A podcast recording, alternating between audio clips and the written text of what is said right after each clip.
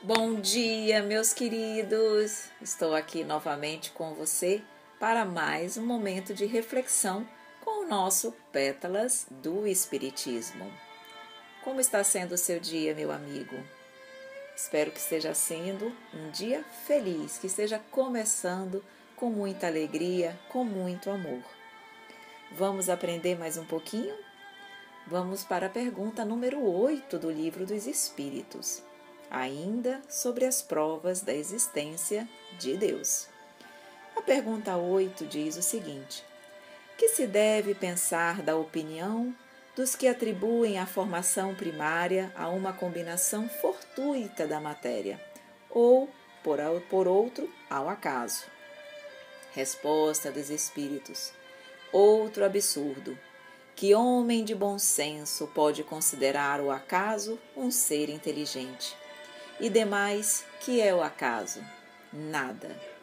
Allan Kardec observa: a harmonia existente no mecanismo do universo patenteia combinações e desígnios determinados e, por isso mesmo, revela um poder inteligente.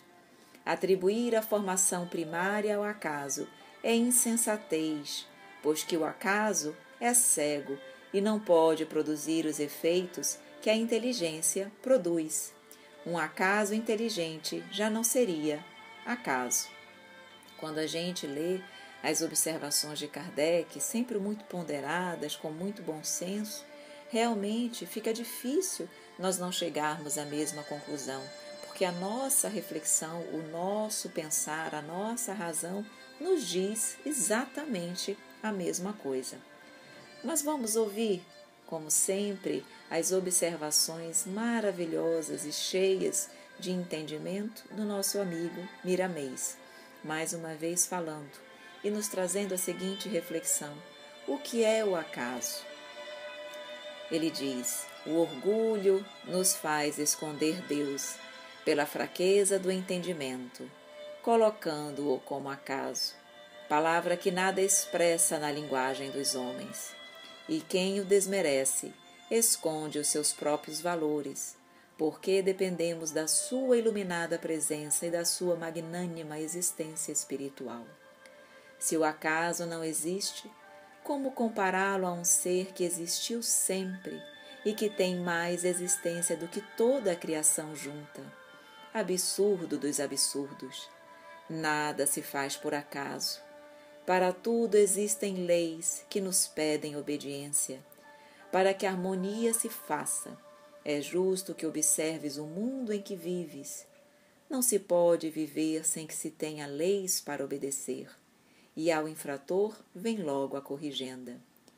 As coisas espirituais obedecem às mesmas regras, e o comando divino é vigilante operando em todos os sentidos para que estas leis sejam cumpridas, no sentido de estabelecer a paz e o bem-estar em todas as direções da vida. A alma já moralizada é obediente.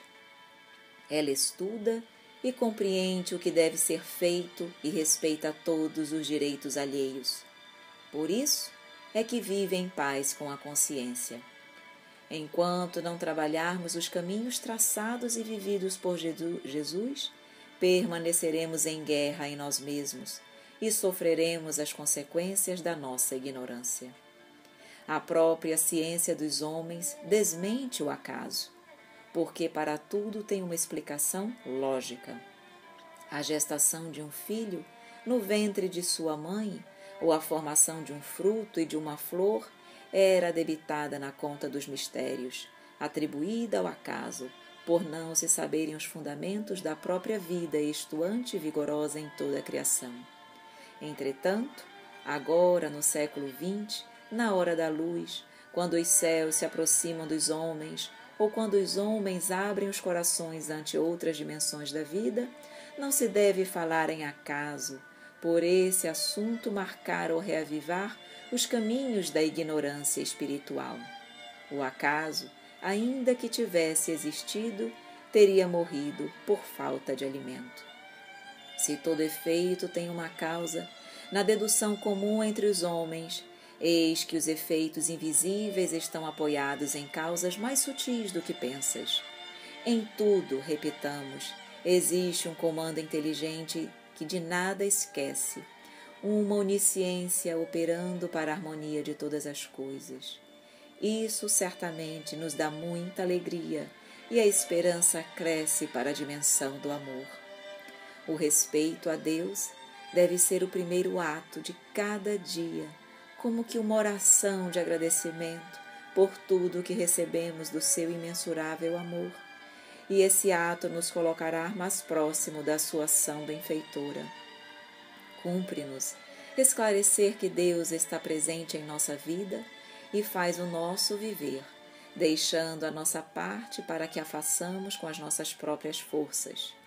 Mesmo assim, a sua misericórdia é tamanha que se pedimos ajuda além do que ele nos dá naturalmente, pela sua inestimável bondade e o seu inesgotável amor a todos os seus filhos, ele nos atenderá.